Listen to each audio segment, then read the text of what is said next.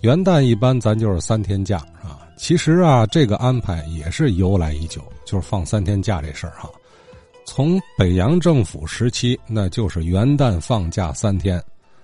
哎，那时候啊，他是啊，他刚刚开始推行元旦，哎，改在了阳历年的一月一号。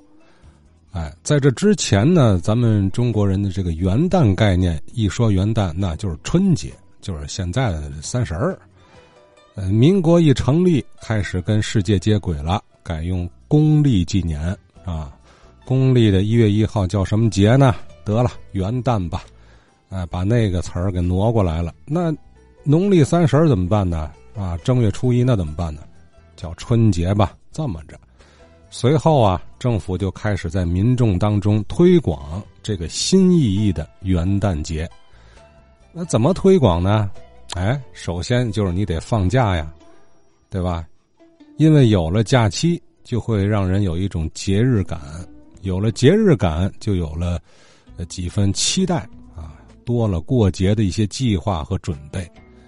这时候，商家也嗅出了商机，借机开始做广告啊。促销打折大减价，哎，其实啊，就说这个在民国时期过元旦，我想在咱们天津的老报纸上会有一些新奇的事儿，哎，总之吧，这个新元旦啊，逐渐的为人们所接受。到了阳历年的元旦期间，老报纸上总会出现一些恭贺新年的广告。那么，在八十八年前的今天。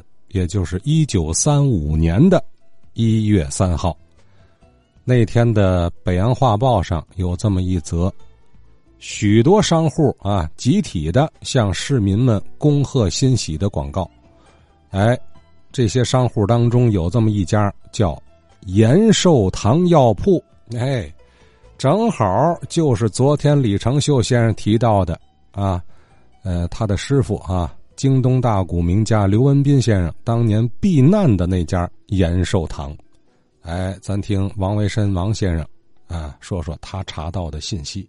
这个李成秀啊，李先生提到一个过去在滨江道啊，在民国时候有一个药店，这个药店呢叫延寿堂。我查了一下啊，在这个民国时期的二十四年呢，也就是一九三五年吧，一月三日，《北洋画报》新年到来之际。有一个呃恭贺的一个各单位的一个名单，其中呢有这个延寿堂啊，恭贺新喜，延寿堂药铺鞠躬。这个延寿堂药铺做了在当时的法租界，也就是现在的滨江道与山东路的交口那个拐弯处。当时这个延寿堂呢，它除了卖咱们大伙所共知的是吧这些中成药之外，作为它本身来讲呢，它聘请了一个呀。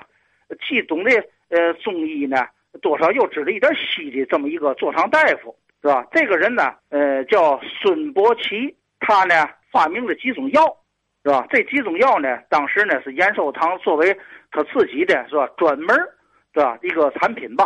呃，这几个药呢，一个是小儿科的药，叫这个益家乐，小孩有病吃完这个，大伙大家都高兴了，都乐了，就小儿安宁是吧？治疗小儿安宁的。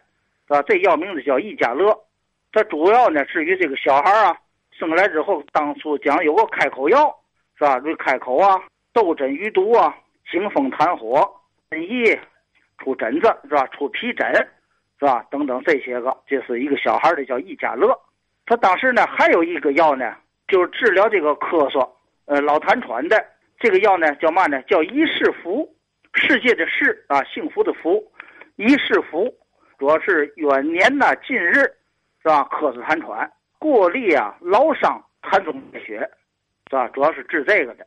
另外还有一个呢，就是调经养血、治妇科病的，叫一元钱，一元两元的元。这个治嘛呢？就经血不调吧，是吧？行经腹疼，久不生育，吃白带下等等。也就是说，它有三个一，是吧？一个益家乐，一个益世福，一个益元钱。这三种药呢？是这个延寿堂，是吧？自己独家生产、独家呃经营的。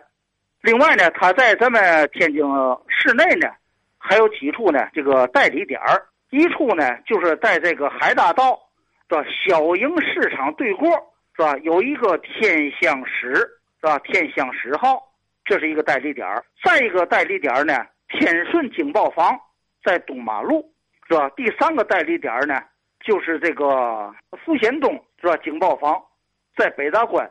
再一个呢，就是德兴顺，是吧？在日租界，是吧？南市牌坊那儿。第五个呢，承德大药房在北马路西头。第六个呢，就是呃，新兴有一个客栈，在这个西头的太平街。它一共有这么六个代理点儿，是吧？就是销售他自己生产的这带三个一字的这个药。好，王维申先生啊，从《北洋画报》上，嗯。一九三五年一月三号的广告中看到了延寿堂的情况，还有些这个呃自制的小药是吧？呃，坐落地点呢是滨江道山东路转角处。